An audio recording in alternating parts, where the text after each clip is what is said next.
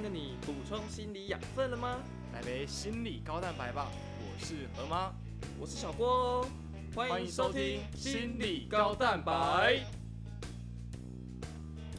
大家好，欢迎回到心理高蛋白，我是何妈。今天第四杯高蛋白，我们要跟大家分享的是如何运用运动心理学提升棒球表现。今天要讲概念的源自于一本书，那这本书是我之前在 Google Scholar 找 paper 的时候，就是找到的一本书。它其实这本书里面有非常多不同运动专项，然后怎么用运动心理学应用在这些专项里面。那因为是国外的，所以有些我们相对比较冷门的一些冬季奥运的一些运动，或者是马术等等，它其实里面都有提到。蛮有趣的。今天我们要先来分享棒球的。那篮球的部分，我们其实现在粉砖正在更新当中。那这集播出的时候，理论上我已经更新完了，可能已经准备在做八月的健美系列了。它其实书很多，我们在粉砖发的时候，通常会拆到三篇左右，也就是上中下篇。想说，哎，那就借由 p o d c a s 的机会。我们就用讲的方式带大家把这上中下一次讲完，再配上一些我个人的一些想法等等。好，这本书讲棒球，他讲了什么呢？他其实一开始就破题了，他就说我们棒球选手的比赛表现有八十趴跟心理有关，但是我们的选手花在心理技术训练的时间根本。不及他总训练时间的百分之二十。这句话也就告诉我们是：虽然我们都知道心理的重要性，包含你的自信、你在比赛上的专注、你的态度、你的沉着感等等等，我们都知道这对比赛很重要。但是我们实际上花在怎么保持专注、怎么修正我们的态度、怎么提升我们自信的这些事情，其实我们很少练，几乎没有练。其实，实际在跟选手、教练相处的结果，发现其实很多时候真的就只是大家不知道怎么做。我们都知道这个选手有问题，我们都知道这个选手需要某些帮助，但是我们不知道怎么做。我们身边也没有一个相关的资源，能够帮助我们去协助选手去突破他目前的困境。那在这开宗明义之后，就开始讲到。身为运动心理的专业，我们可以怎么做？那其实不管是在运动心理，还是我们身为临床工作者，那我们在提供运动员或者是我们个案的时候，我们第一步其实都是在做一个心理教育。啊，以临床来说，心理教育的第一步，跟个案介绍说他现在目前的疾患是什么样子，可能会有哪一些行为。可能会有哪一些状态？这个状态是什么原因造成的？也可以破除他的一些迷思，之后再往下做。在棒球选手身上，我们会做什么？第一个是提供资讯，告诉他一些运动心理的东西，一些场上的资讯。再来，我们会教他不同的技巧：腹式呼吸、放松、意向、自我对话等等等，各种不同的 mental skill。最后，我们会鼓励教练跟球员把这些心理技巧应用到场上。这个场上不是在比赛的时候才用，而是只要你在练习的时候，你就应该要去做了。除了这件事情之外，我们其实在教的这些技巧，也不是只是立即解决他今天早上打击不顺这件事情而已，而是借由长期的相处，一次好几个月甚至好几年的相处。然后不断的去做修正、讨论，还有一些他的状况模拟等等，让他们觉得我在我的职业生涯中尽了最大的努力了。我花了很多时间在训练我的心理状态、训练我的技术、训练我的体能，这三个运动表现相关的因素，我都努力在其中了。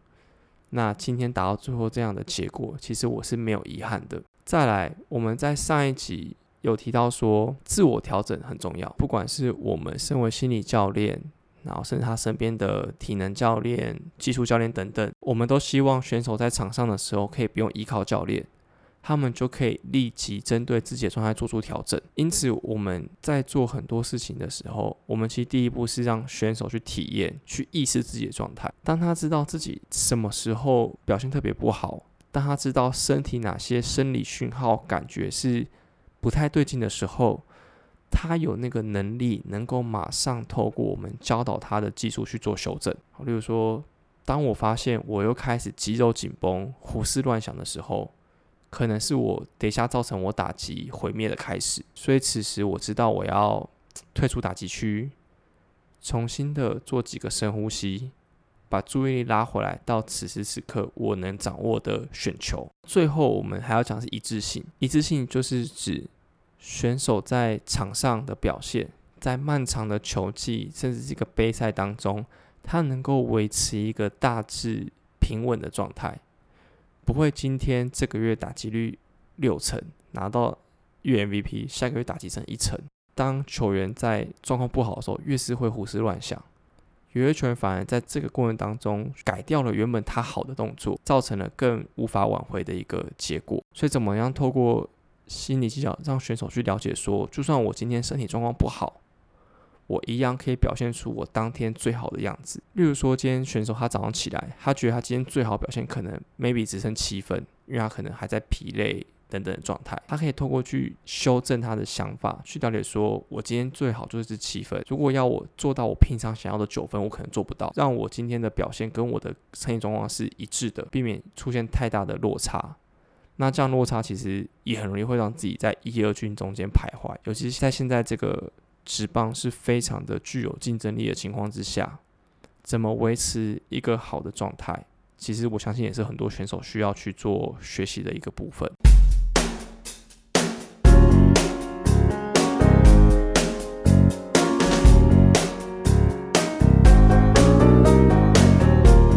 对于棒球挑战是什么？其实不外乎最重要是专注。你专注在投球，专注在打击，专注在手背，专注在每一个球上面。第一名是专注，那大家觉得第二名是什么？其实自信。一个没有自信的球员，其实还是可以透过让自己非常专注来提升表现。其实不管怎么样，对一个打者而言，击球的成功关键其实在保持简单的思考。在九十帕的情况之下，我们打不好，都是因为我们想太多。在你想很多的时候，其实会比你单纯。就是靠神经反应，就是球来了我就挥棒来的更复杂。用神经回过来想，你眼睛接收到球，然后就挥棒了。它等于是一个眼睛看到球，讯号进到大脑之后，大脑传到讯号到你的身体，你就挥棒了。但如果你今天思考的时候，这个回路变是眼睛看到球，大脑开始思考啊，等下打不好怎么办？啊，完了完了，啊，球来挥棒。之后指令才传到你的身体，你会发现其实这个过程中，你的大脑就无形间帮你增加了很多你的反应时间，反而让你打不好。所以在比赛中，我们应该就专注在单纯的看球、击球上面。前一阵子，Josh 在探讨朱雨璇的打击，好，就说他最近打不好，可能跟他哪个几个 run 打不好有关系。Josh 就是用。数据的方式来解释他的 hard zone，他的打击不好的地方在哪里？那在心理学，就是我们前面在讲人不是理性的时候，就在说，其实它只是数字而已，就是哪些地方打好，打不好，就是这样子。但是我们今天不是在打电动，不是说这个地方是四成，偷丢十颗，你有四颗打出去，它不是打电动。我们人其实很多时候还是会受到这些情绪、自信的影响，去影响我们的表现。数字只是我们这些心理状态跟表现之后的产物去做分析而已。所以回过头来，我们应该还是要回到人的身上。就像那一阵子正好去教练讲的一样，那一阵子朱玉贤可能或许想的比较多，对某一球比较犹豫，导致他挥棒的动作没有那么好。如果这个时候球员能够尝试保持简单的思考，跟他手感好的时候一样，看到就打，看到就打的话。或许他的表现其实可以再维持一个更稳定的状态。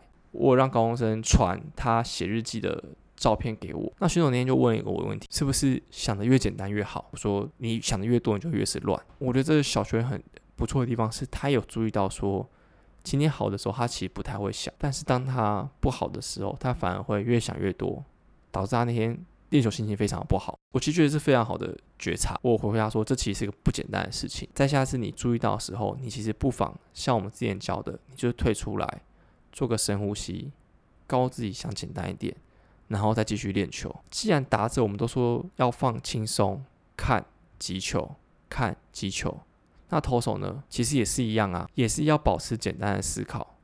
因为一旦他开始去思考说，刚刚这颗球太高了，所以下课我要丢低一点。通常这个时候，在遗嘱层级的投手，他就会把球直接扣到地板上，因为他手腕会不自觉处理，只因为他不想让球太高。这颗球他接收到的讯号就是我丢洼地块太低，所以我要修正，那就是我要丢高一点。丢高一点的时候，他又回到原本的状态，他可能就比较放松，手腕就不刻意扣，之后球往上飞啊，太高了，我要再修正。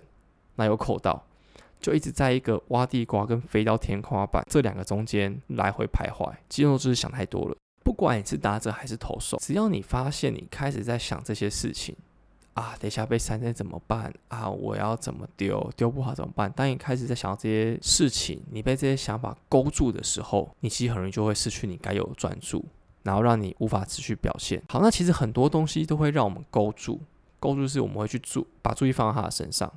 那外在有什么？今天你的统计数据，杯赛最后一场比赛打出去，我就是打击王了，或者是教练教练反应，甚至是你是小拳的话，你看台上可能会有球探或是大学教练等等，哦，包含裁判、观众的加油。那么内在因素有哪些呢？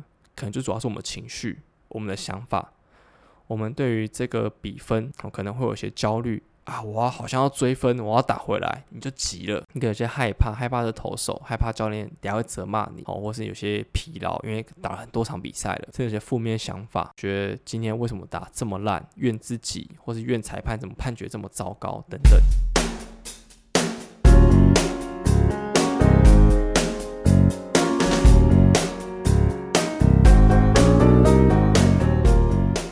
那么在讲完这些影响我们专注力之后，我们其实就要讲到的是，到底有哪些技巧可以帮助我们做更好？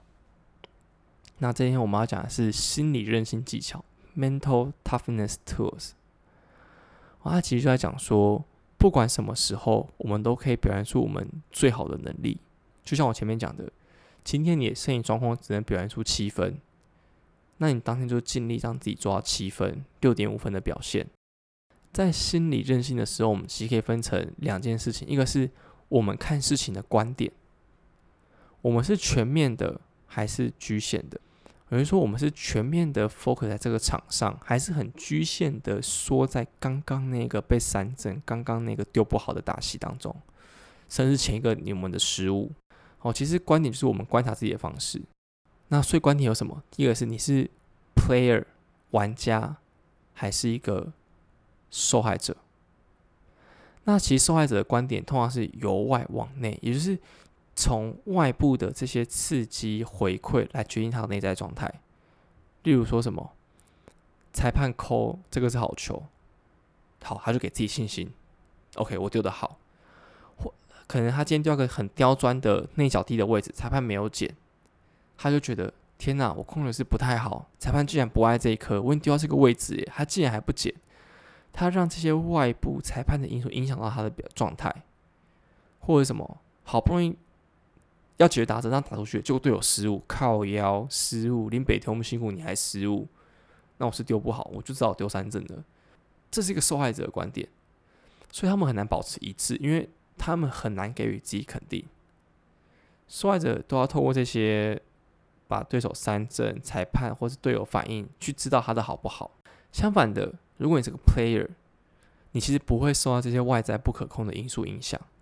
裁判扣不够好球是他的问题，队友会失误是他的问题。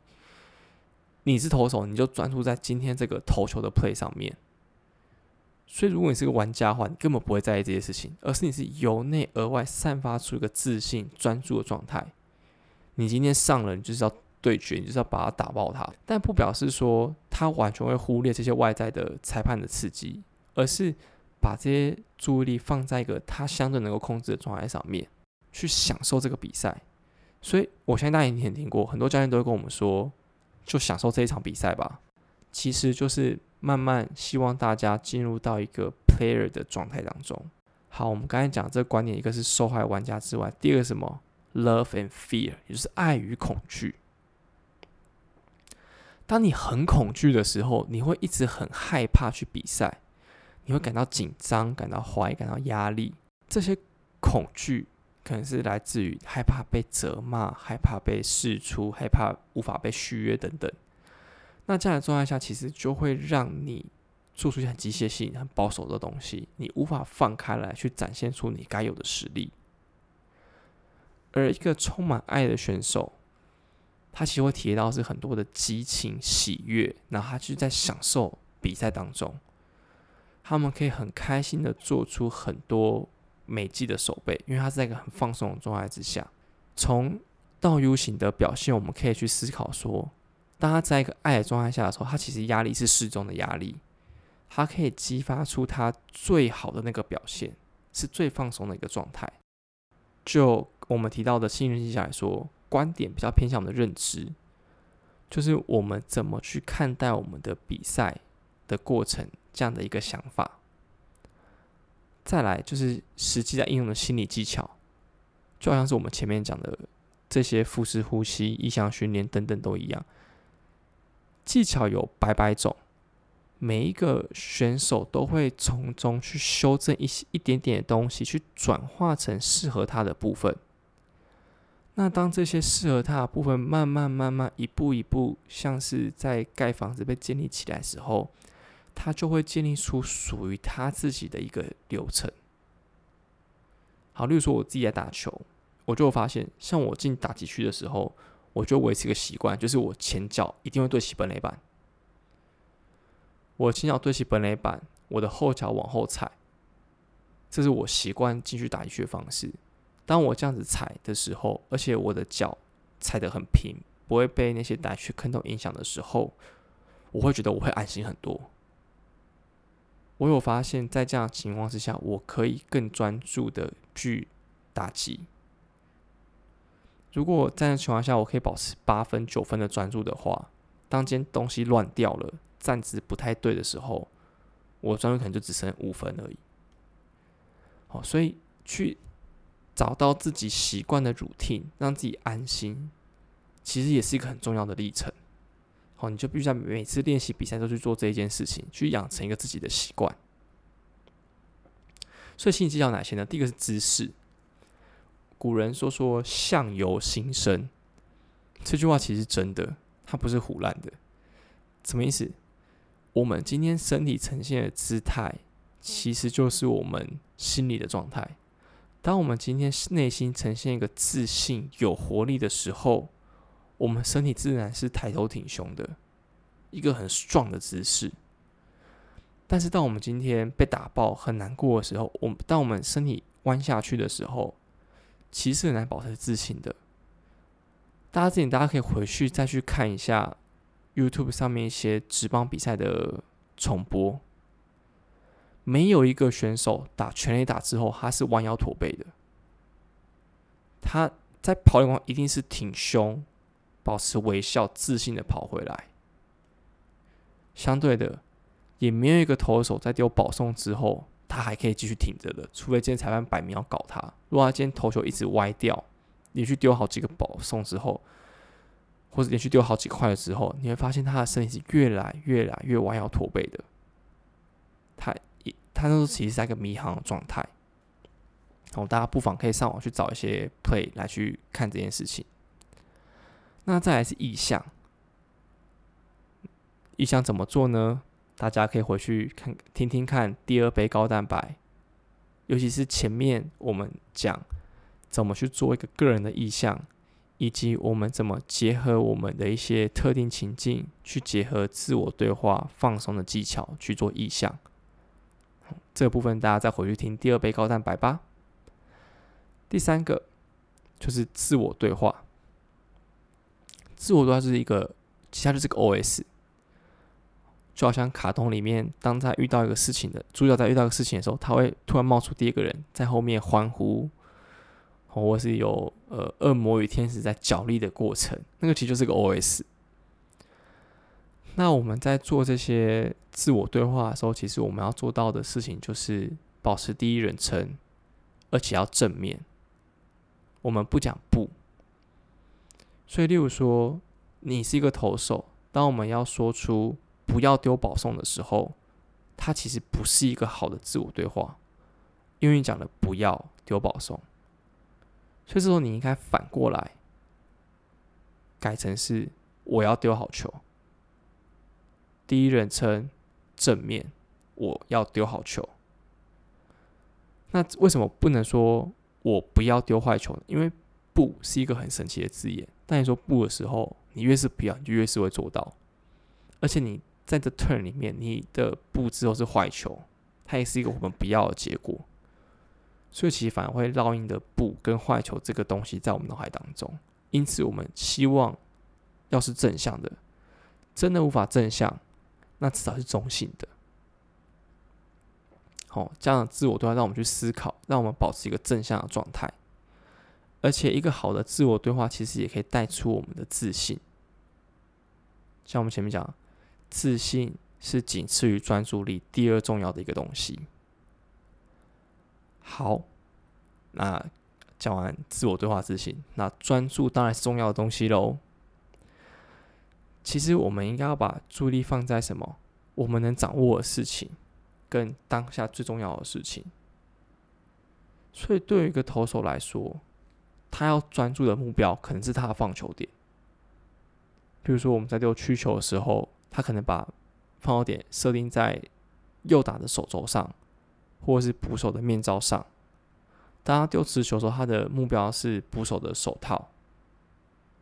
他把注意力放在他的放球点上面，而且这件事情其实在练投的时候就来找到了。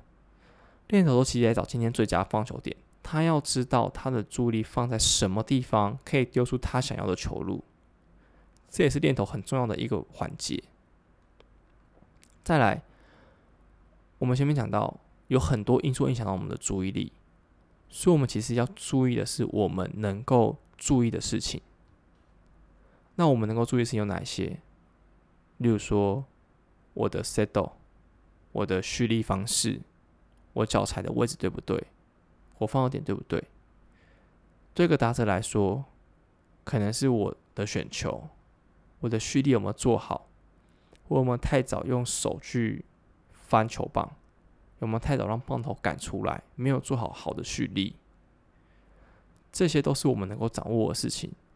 那这些能够掌握的事情做好，其实就会有我们要的结果，而不是把注意力放在裁判的好球带、裁判要弄你之类，那个都不是重要的事情。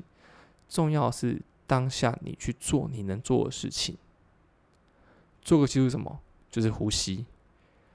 好，我们一直在跟大家强调腹式呼吸的重要性，吸式、吐式，甚至当你越来越顺的时候，你透过 A P P。去找出类似吸五吐七、吸四吐六这样子吸气比吐气还要长的 pattern，让你自己放松下来。或者是当你今天不行的时候，你用鼻子呼吸，透过吸气大于吐气这样的状态去刺激你的交感神经，让你活化起来。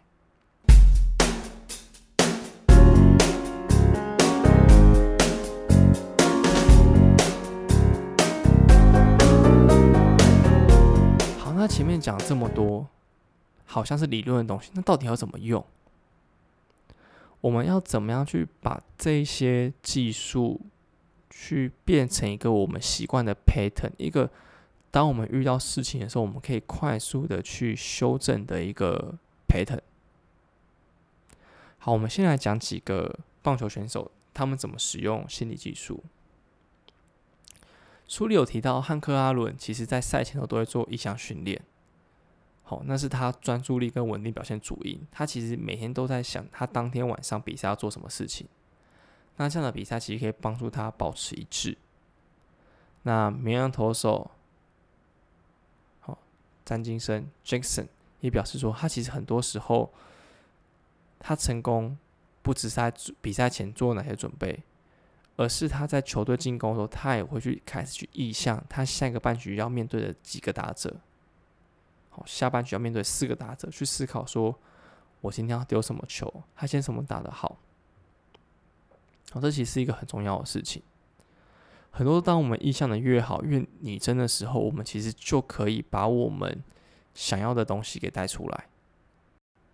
前面我提到了，我在打击的时候，我会习惯一定是左脚先踏进去打击区，然后让我的前脚跟本垒板平行，然后后脚往后踩，踩在一个我舒服的位置上。那其实，在赛前的时候，我们大家也可以用一个 P R E P 法去做一些 routine 的习惯。